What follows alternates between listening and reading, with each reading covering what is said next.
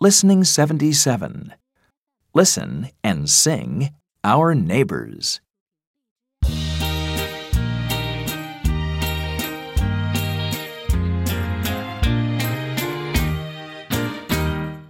Our neighbors are very kind.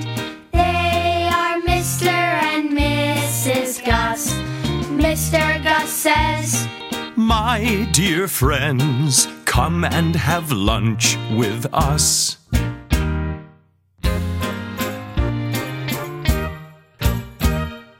Let's buy a present for Mr. Gus.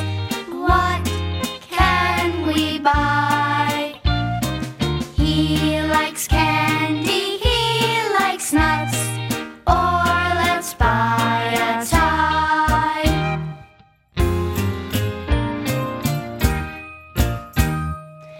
Let's buy a present for Mrs. Gus.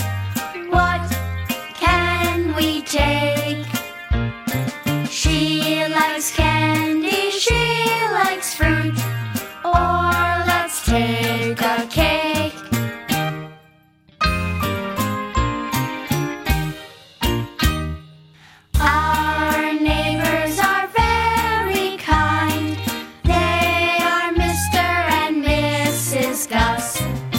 Says, My dear friends, come and have lunch with us.